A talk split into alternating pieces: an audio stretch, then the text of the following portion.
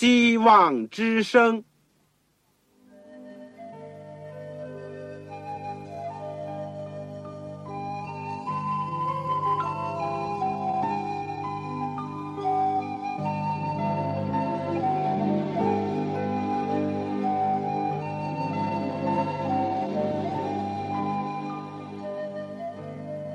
各位听众朋友，各位弟兄姐妹，欢迎您收听信徒培训这个节目。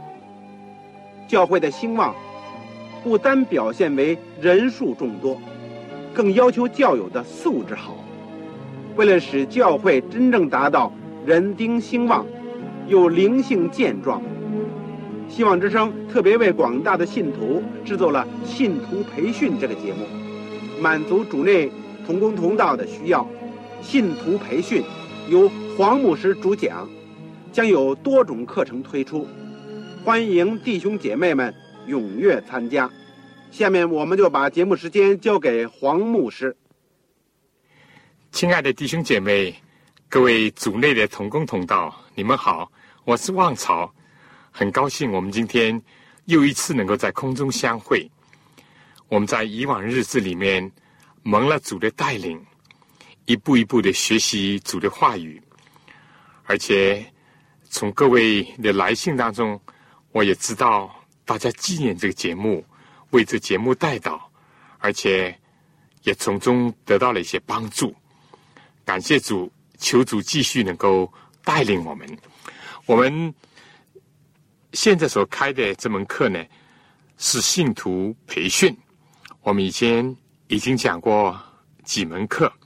第一是耶稣的生平和教训，第二门是圣经的要道和神学，第三门是末世论，主要讲到单一理书和启示录书的主要的部分。第四呢，我们讲了护教学，就是怎么样来维护我们的信仰，为我们的信仰能够做辩护。而第五门呢？也就是现在所讲的讲道法，讲道法，我们或者叫正道法。今天呢是来到了第七讲，第七讲，这题目是引论和结论。因为我们上次呢主要是讲了这个主体的部分，但是引论和结论我们还没有提到。这就是今天我们主要要研究的部分。在我们研究之前呢，我们一起做一个祷告。亲爱的父啊，我们感谢你，赞美你。尽管我们分散在各处各方，但是我们都蒙主的恩召，都能够来到主的面前，而且都愿意学习主的话语。天父啊，愿你恩待我们，帮助我们。因为你知道我们的缺少，我们有许多的局限，我们有很多的自己的不足，但是主的恩典够我们用。你是天赋荣耀所发的光辉，是神本体的真相，而且一切的智慧和知识都是继续在你里面。求你向我们彰显你自己，以致我们非但是自己接受你。而且能够把你把你的道高高的举起，在今天黑暗遮盖大地、幽暗遮盖万民的时候，愿主的光临到这个世界，使很多人能够来救你。求主帮助我们，祝福我们今天的讲论，使我们装备好自己，怎么样更好的能够懂得去讲道，去分布生命的粮。求主特别赐福给收音机旁边的我亲爱的父老弟兄姐妹，他们一切的需要，不论是身体的、心灵的和灵性上的，主都知道。愿主按你圣善的旨意和你丰盛的慈爱补助我们。我们将短短的祈求、祷告，是奉主耶稣基督的圣名。阿门。这今天呢？主要我们是讲引论和结论，但是上次呢，一方面因为这个时间比较短促，我只是介绍了这个十二种方法，就是可以构成讲到大纲的，也就是构成这个主体部分的十二种方法。大家不妨可以按照每一种方法去试一试。那么我今天呢，还要把上次所讲的呢，简单的再讲一讲。我们说呢。上面所讲的十二种方法，有的比方说是按照圣经的自然段落来划分了，或者有的最普遍的就是从一般到突出，啊，就是说这些方法，或者是用这个比喻的方法，或者是借喻的方法等等。有的方法我们说呢，用的非常的普遍，而有的方法呢，用的时候需要。更多的思考，不是一下子就能够熟练的；而有的呢，你可以很有把握的运用；但有的呢，你运用的时候就需要特别的谨慎。比方说，我们上次所讲的这个关于这个比喻啊，这些解释呢，我们不能随意的解释、随意的发挥。但我们说，首先呢。也是最最重要的，应当认识，圣经是一个取之不尽、用之不竭的一个真理的宝库。圣经也讲，受教的文士呢，就能够取出新旧的东西来。这意思就说呢，我们只要明白当时上帝写下圣经的原意，以及在今天要带给我们的教训。特别是结合到我们自己以及教会和时代的需要的时候呢，他就一定会带来上帝及时的信息。当我们进入这种关系以后呢，我们就会觉得呢，讲到非但不是一个苦差事，而且是一个很甜蜜的经历。尤其是当你自己得到了造就，也发现了神的话造就了教会，造就了别人的时候。你的心智是何等的欢畅，所以各种方式呢都可以运用。其实也不止十二种，有更多更多的方法。不过所提的十二种是一般常用的而已。但注意呢，最好不要老是用一个方法。当然，这并不反对或者排斥在某一段时间里面主要的运用某一种方法。尤其是你感到是非常得心应手的方法，不过你还是要记得哦。如果老是只用一种方法呢，就好像老是吃一道菜，天天不换，餐餐不换，结果呢，就像你自己倒了胃口那样，听众有的时候也就会失去了这个兴味。讲到首先着重的呢，就是看它的内容能不能符合。讲到的目的，也就是说，是不是能够荣耀上帝，能够造就人，而且使自己也得着长进。所以，不是为了要翻花样而翻花样，主要是能够要提供属灵的营养。哪怕有的时候好像是苦口良药，或者是苦差事，只要是有利于治病，有利于悔改。都是好的。先知和使徒呢，我们知道他们并不是尽传那些悦耳的话，或者是尽唱那些优雅的曲调。有的时候，他们的教训也像大锤，像利剑。有更多的时候呢，他们所讲的是听的人觉得扎心。所以我们说，讲到呢，既要以神的应许来安慰那些。受苦者也要以神的警戒，使得那些心安理得的人呢受点苦，好引他们悔改。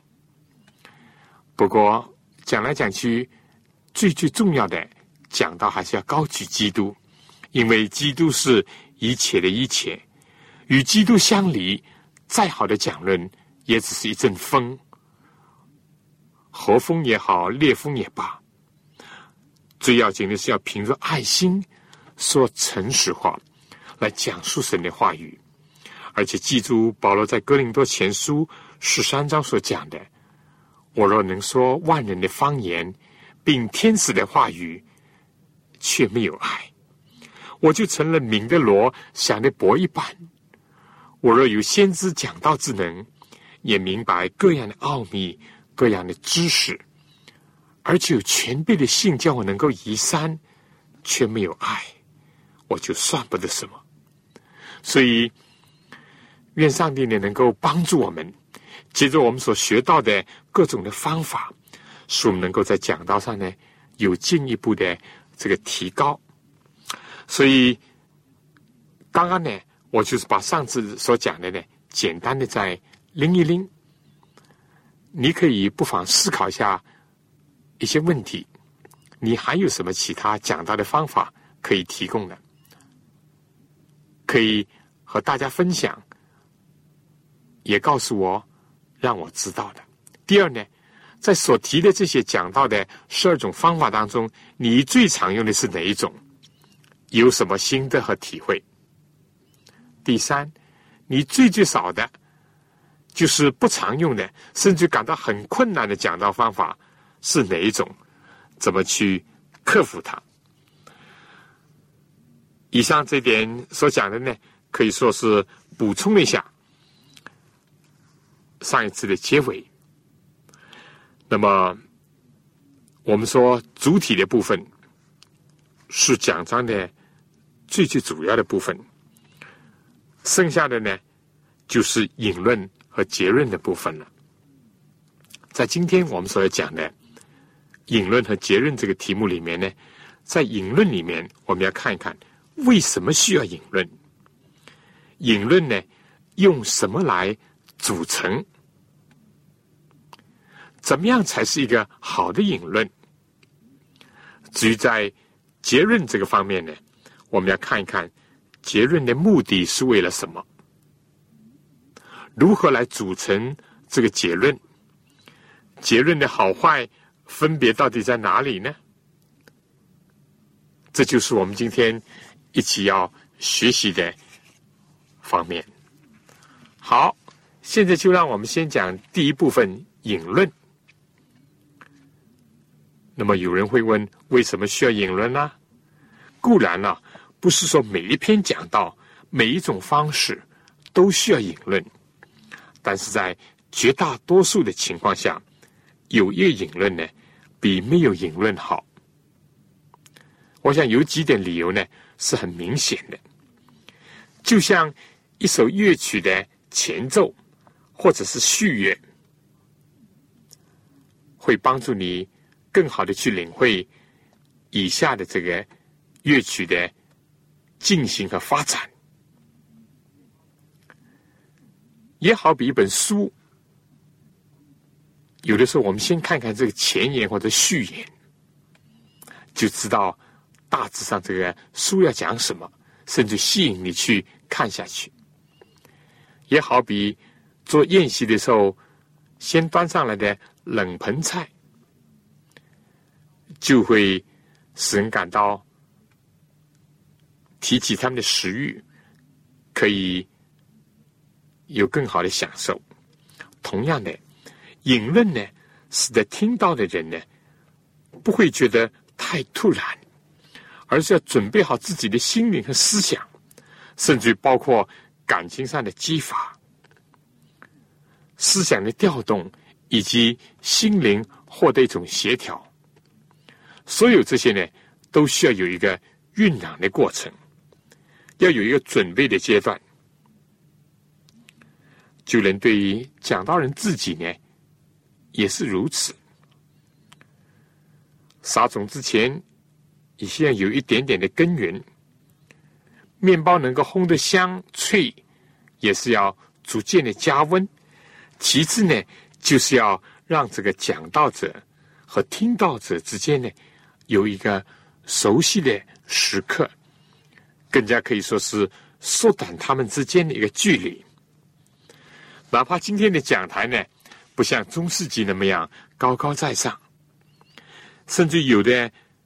现在的讲道人呢，甚至于走下讲台，为什么呢？就是想缩短一些和听众之间那个距离，不单单是身体的距离，也是心灵的距离。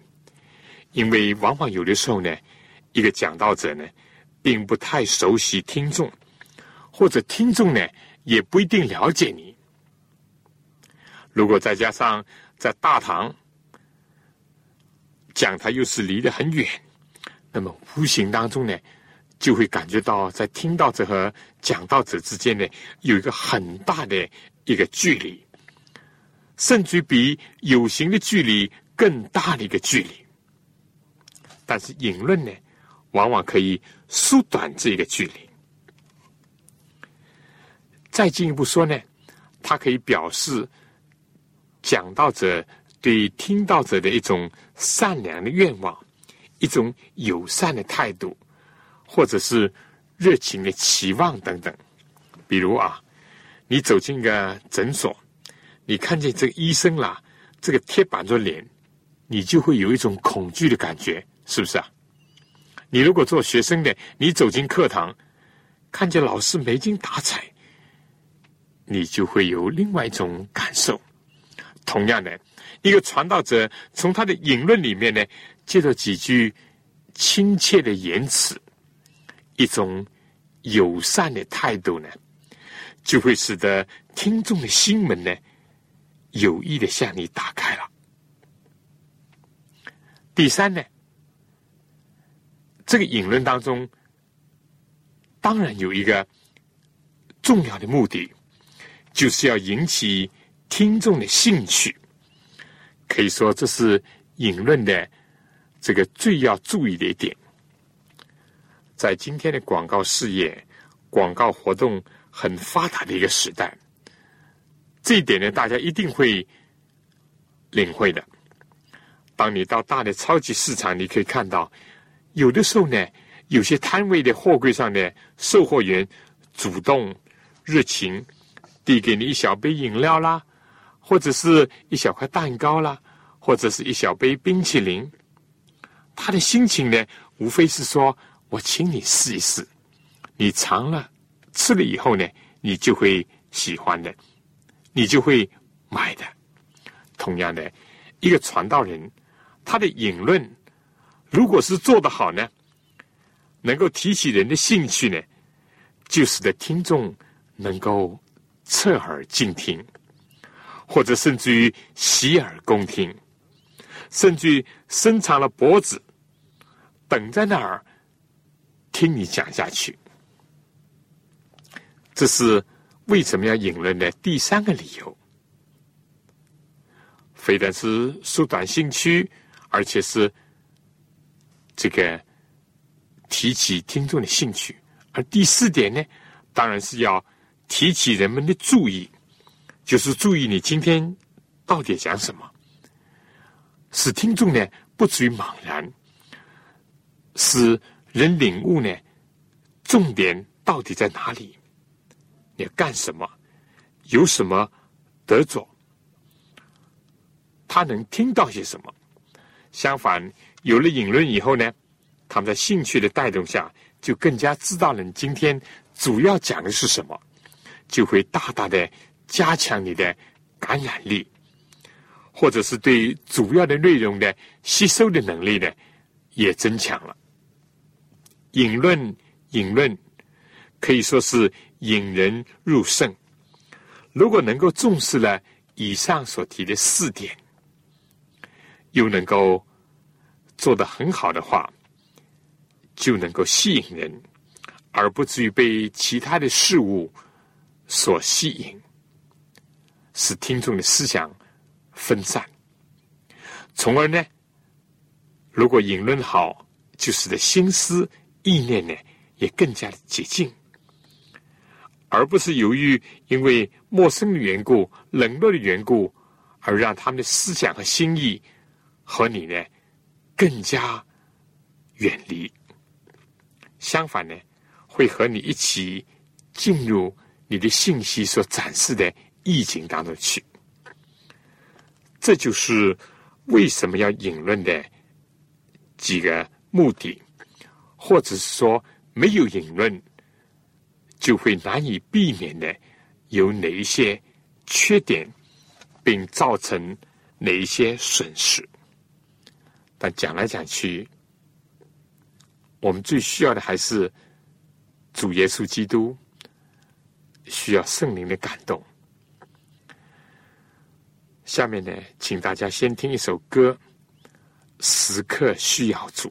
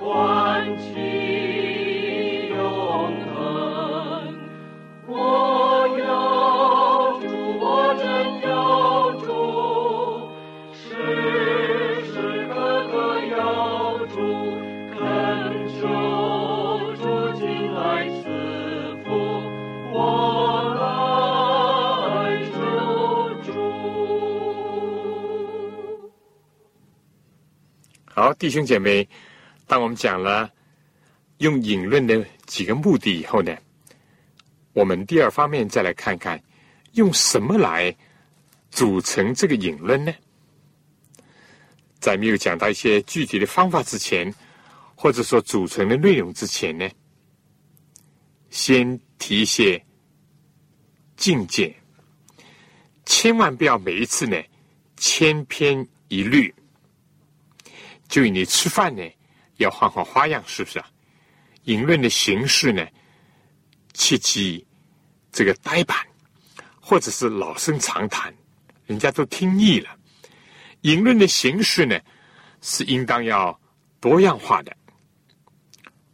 但是呢，还是不难发现，在引论当中呢，总是离不开以下这几个主要的组成部分。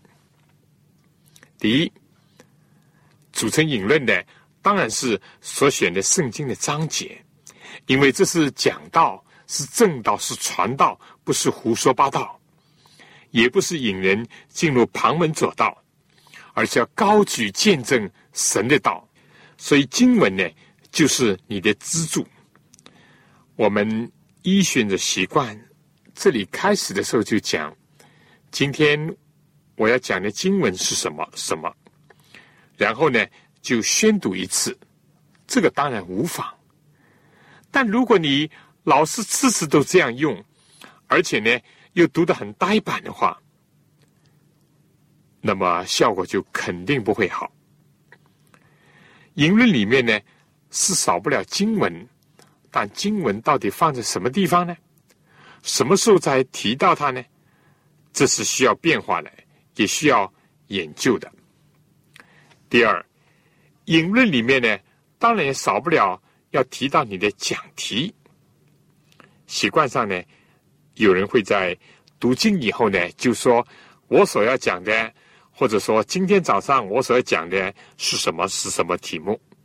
有时候呢，这样讲或者这样用呢，当然无妨。但既然说是引论，是预备人的思想或者引起人的兴趣，那么你单单告诉人一个题目，可能并不是非常的恰当。好像汽车飞速的把你带到一个地方，就把你推下来，你会感到莫名其妙。所以呢，在介绍你的讲题之前呢，怎么做一些其他方面的这个准备呢，就显得非常的重要了。第三，当然是讲到你讲题和经文之间的一个关系，要把这个关系呢交代出来。至于怎么交代的好，这是一个艺术，也是需要操练的。第四呢，在引论里面是什么呢？是在明白了讲题有圣经的依据和支持的情况下。今天之所以要讲，它的重要性在哪里？它有些什么现实性？我们说，因为讲到并不是空对空，当然，引论里面呢，也少不了要有些生动、活泼、有趣、幽默，或者是令人吃惊的内容，这才能引起人的兴趣。就普通的讲章上用的，就是如果讲的是一段圣经的故事呢，那么就把这个故事讲述一下，但是一定要生动、活泼，而且交代一些它的历史、地理、社会的背景或者宗教的背景，使人呢能够既有兴趣，又得到一些知识，并且希望了解的更多。而且准备领受一些灵性的教训，所以单单上面所提的已经许许多多种方法了，当然还有更多种，大家不妨更多的去思考、发掘一下。第三问题呢，我会讲如何才是一个好的引论呢？在讲这个之前呢，我请大家听一首歌，倚靠主。臂膀。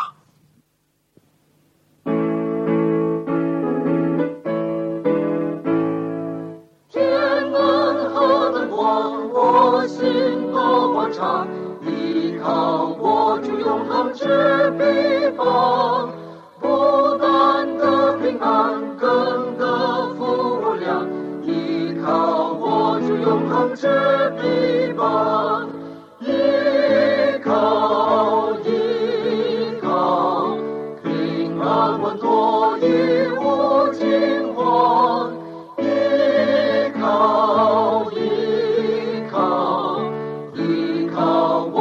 永恒之笔吧，快乐忘却兴奔，周天路城，依靠我主永恒之笔吧，随从主引领，越走越光明，依靠我主永恒之。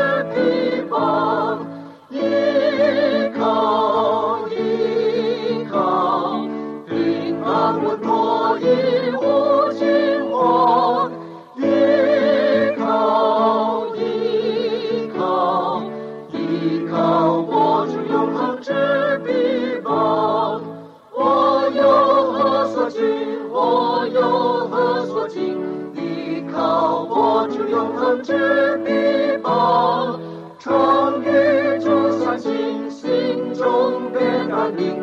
依靠握住永恒之臂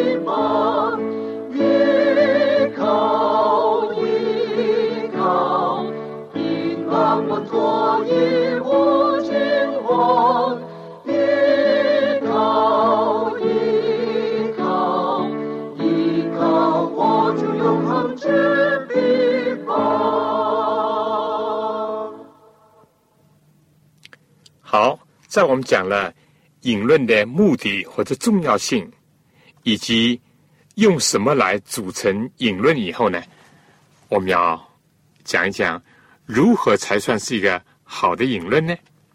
第一，就是和整个的讲题的内容要有一种有机的结合和联系，不是张冠李戴，或者是生搬硬套。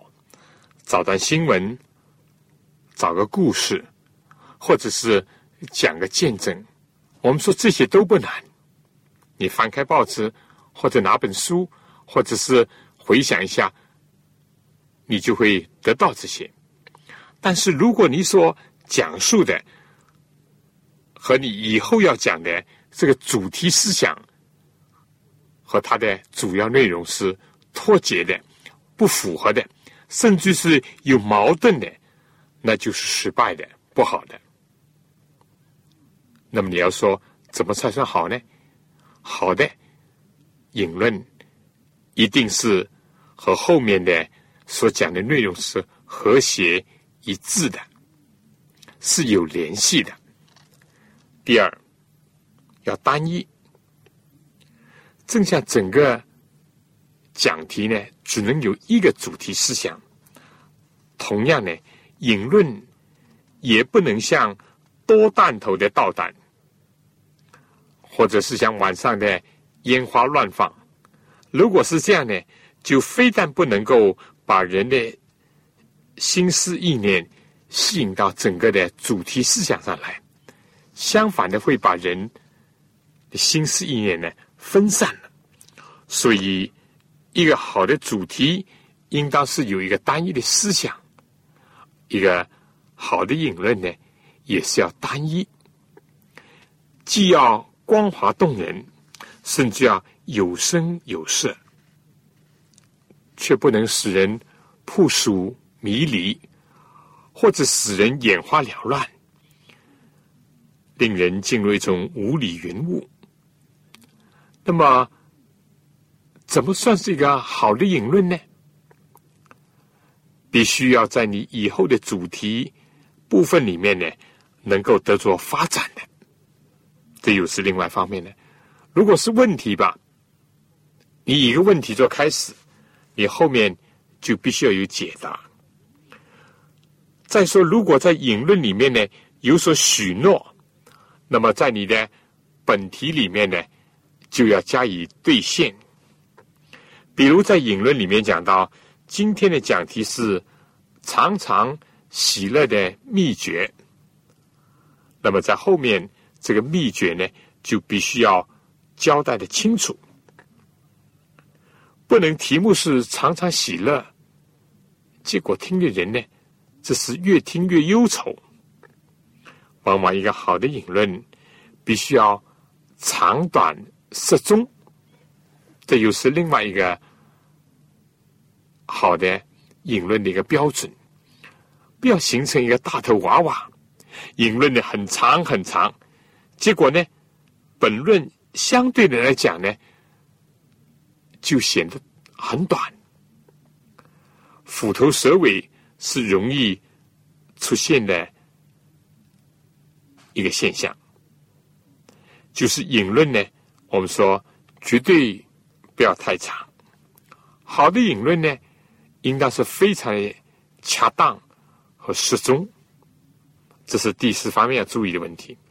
第五呢，一个好的引论呢，必须要有一种慎重的准备。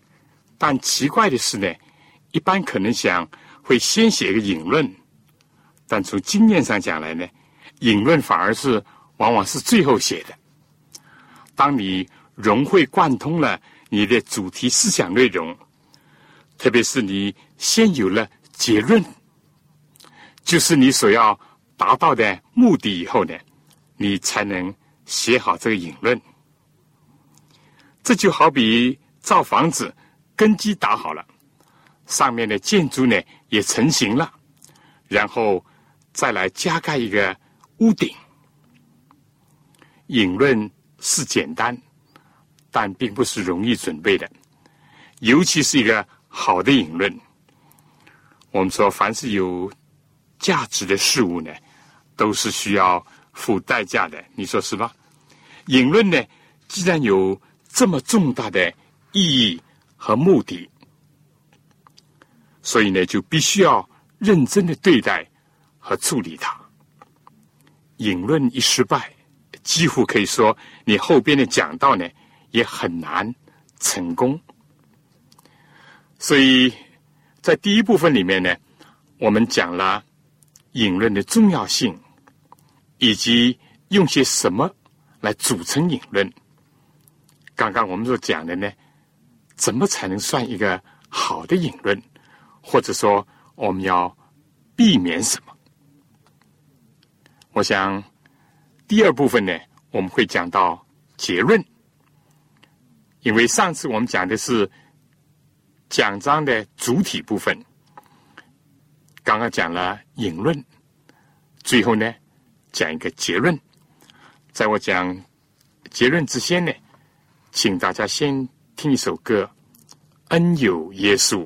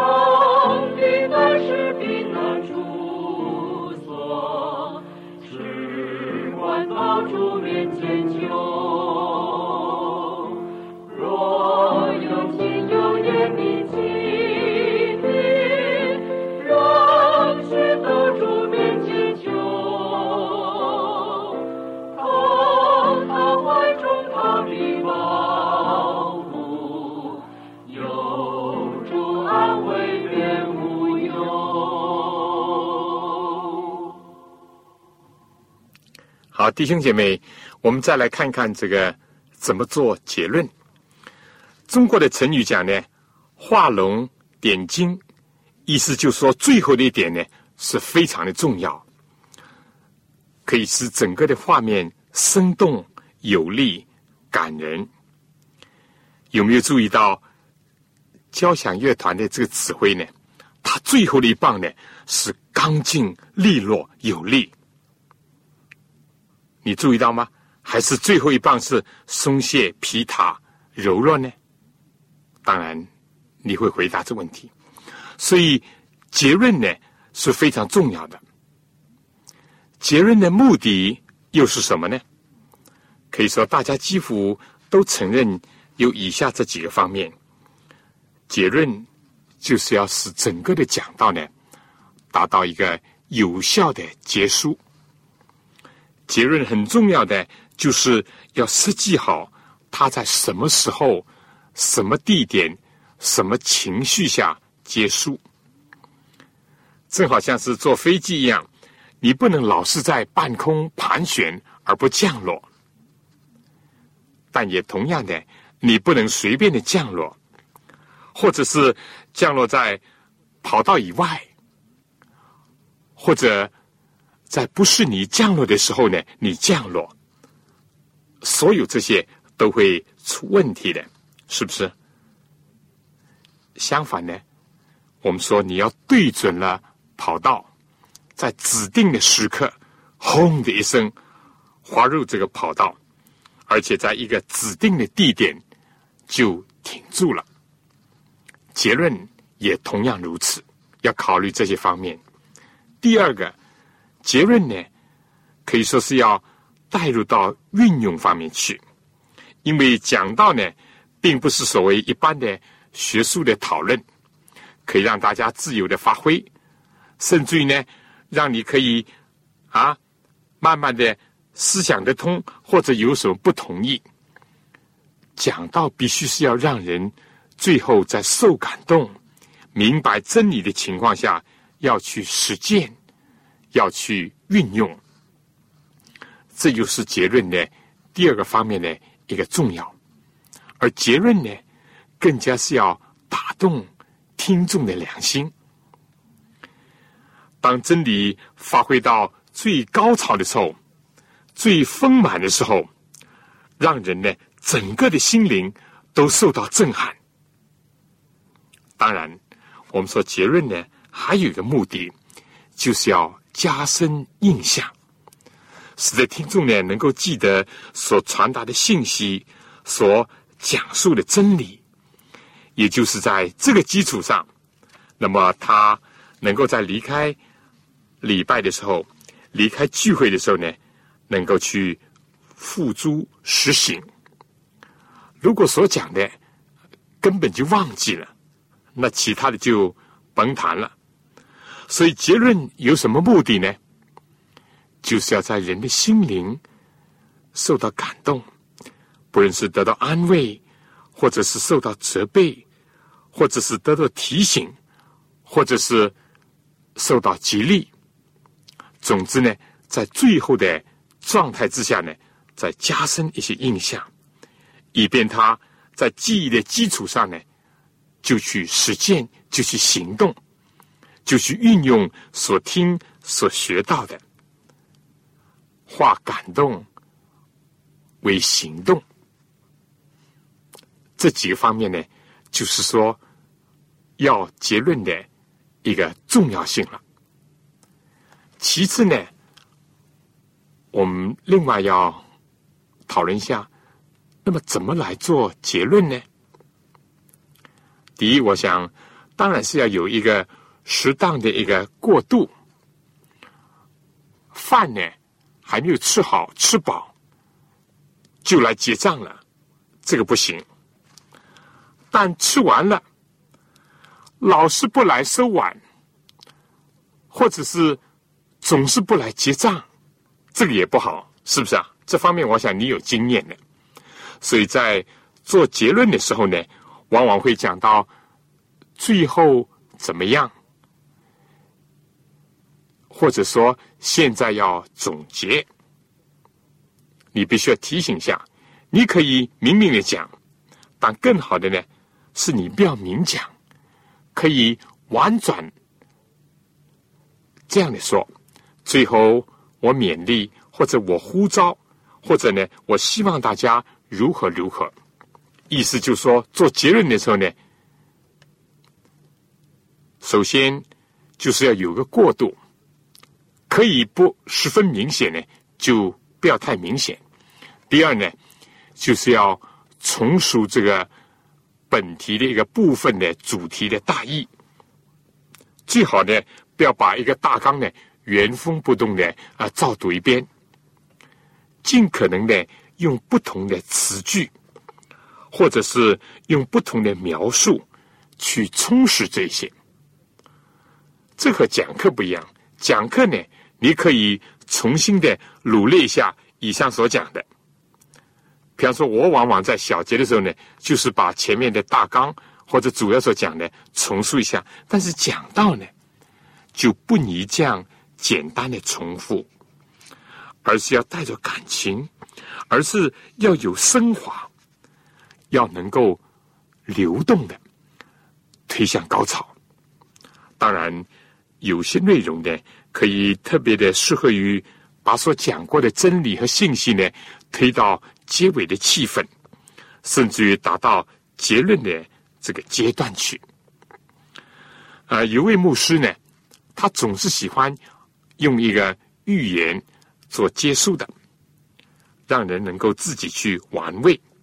但是呢，也有人喜欢用更深层的劝勉和呼召来做结论。当然呢，也可以用一个动人的见证或者是故事来做。结束，或者就用一段非常贴切的、动人的经文，这往往也是很好的。至于用一首很优美的、切题的诗歌，或者是一首诗词做结束呢，也是可以的。结论和引论呢，虽然在形式上呢有相同，但是它的作用呢是不一样的。一个好的引论，就好像是。这个汽车当即发动一样，但是结论呢，就是要使得你到达目的地，而到了以后呢，就要熄火，就要关车，让你看到确实是达到了目的地。它有点像，仿佛是你戴上了一副合适的手套那样一种感觉，并不觉得太别扭。也不觉得太宽松，但是又不是很紧。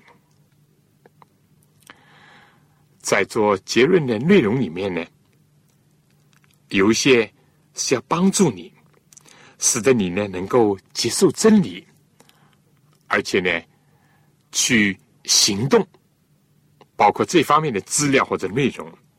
另外呢，或者要想好一句很恰当的一个结束语。来作为结论，这些都不是很容易做到的，但又是非常重要的。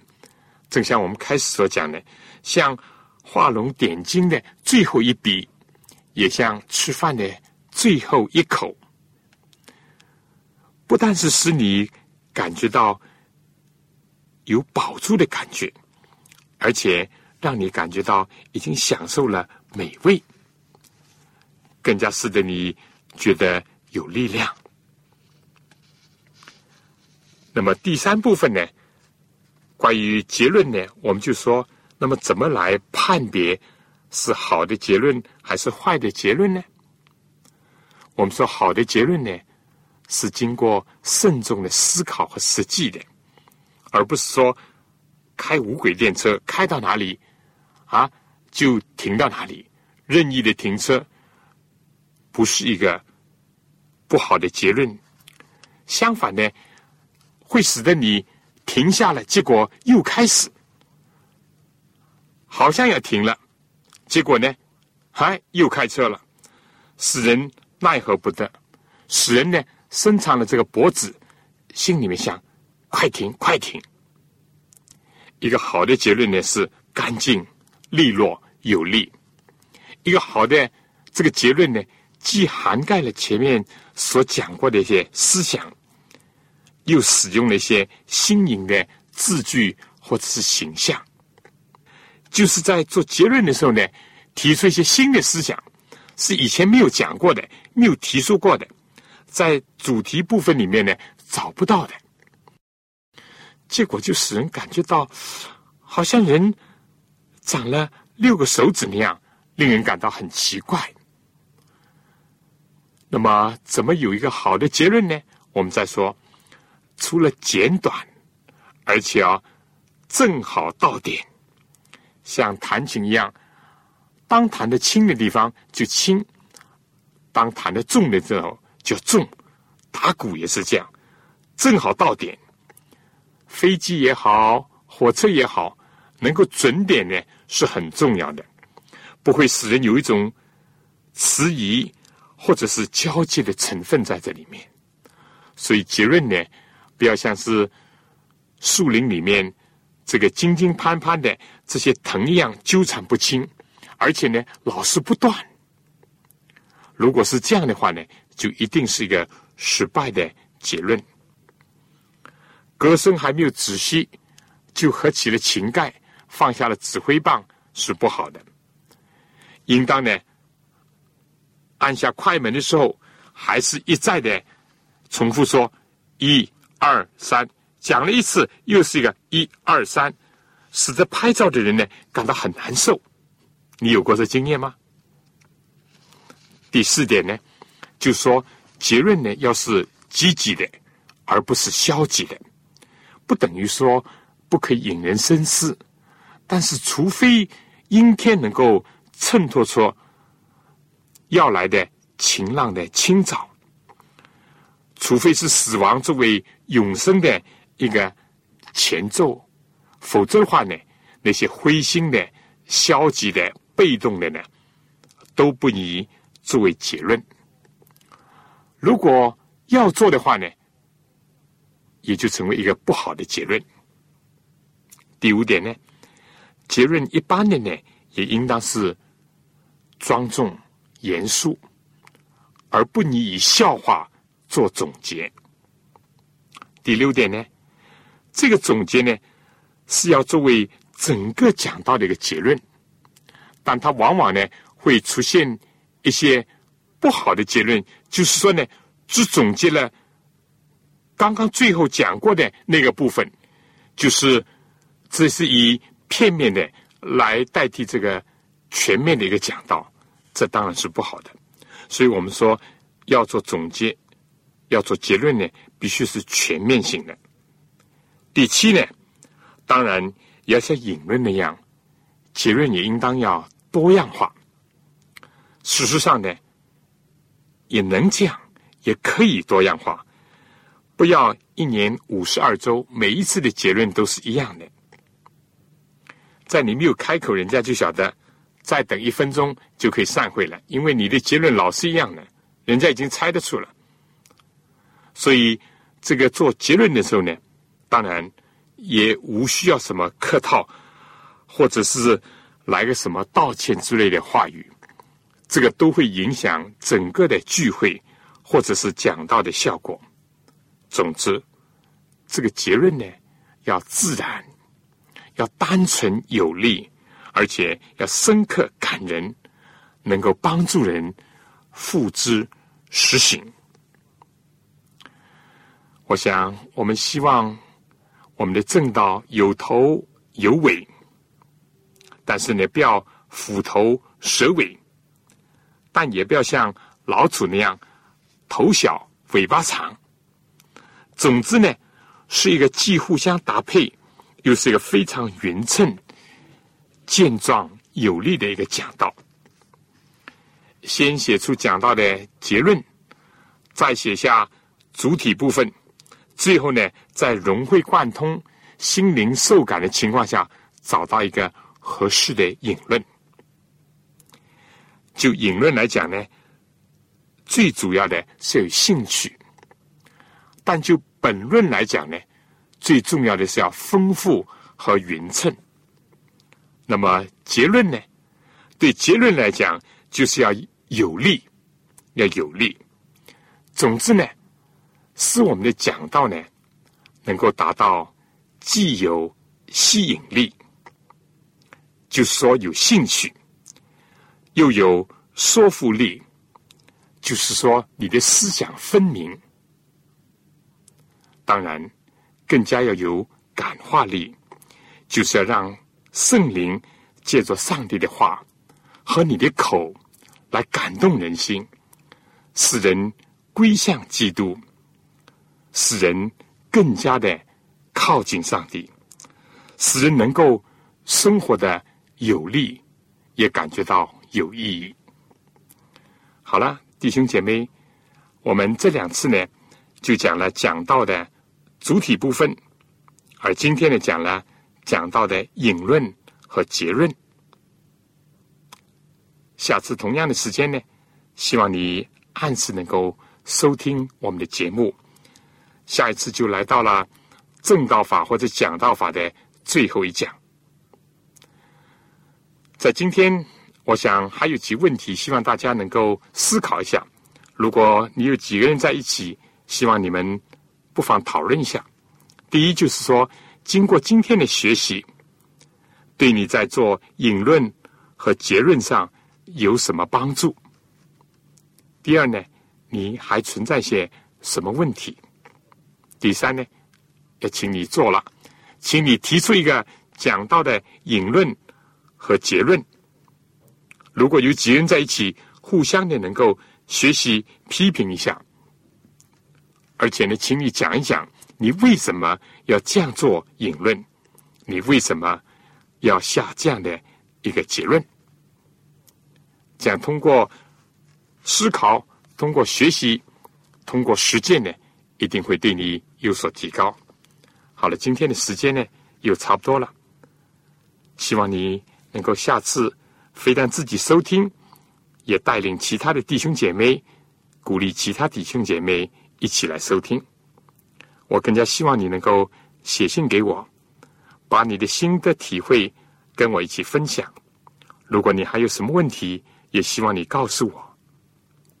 来信呢，请寄香港邮政总局信箱三一零号，三一零号，或者是七六零零号。信封上写。望潮收，望就是希望的望，潮水的潮。我收到信以后呢，我会尽快的跟你回信。我还有本小册子，《圣灵向众教会所说的话》，要送给您。希望你赶快来信。